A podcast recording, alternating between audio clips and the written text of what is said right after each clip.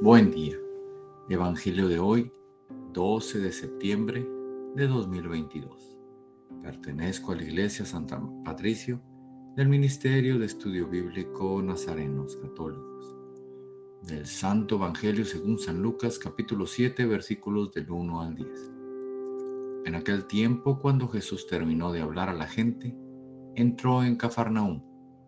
Había allí un oficial romano que tenía enfermo y a punto de morir a un criado muy querido.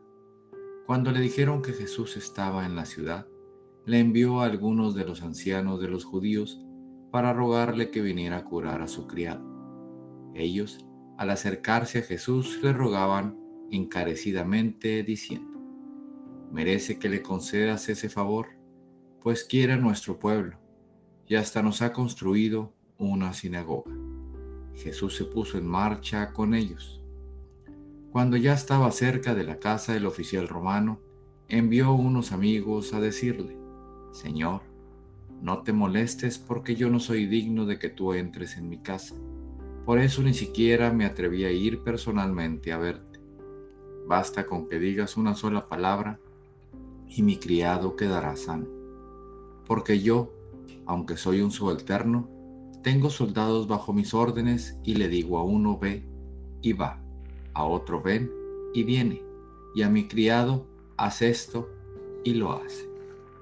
Palabra viva del Señor. Este Evangelio nos enseña que Jesús está aquí para todos, que a Jesús no le importa quién eres, qué hiciste, cómo te comunicas con Él. Él está atento a tu necesidad si tu petición no afecta a nadie. Muchas veces no nos sentimos merecedores del amor, de la misericordia de Dios.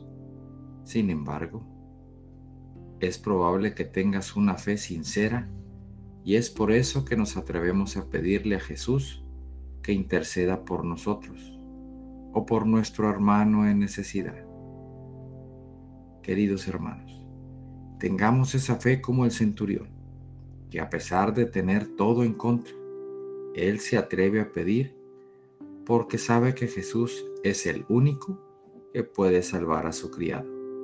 Y qué mejor fe que siendo enemigo de Jesús y sabiendo muy probablemente no lo quiera ni escuchar, lo que pide es para ayudar al hermano.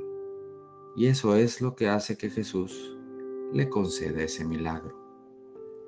En este día te invito a que, a que en tu agradecimiento diario pidas por todos, más que por ti, que siempre pongas a Dios primero, luego a los demás y por último tú mismo.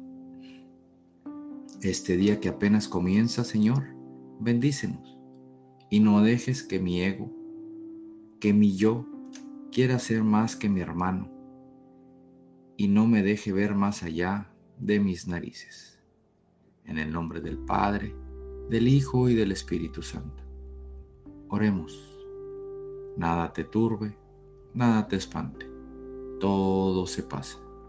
Dios no se muda, la paciencia todo lo alcanza. Quien a Dios tiene, nada le falta. Solo Dios basta.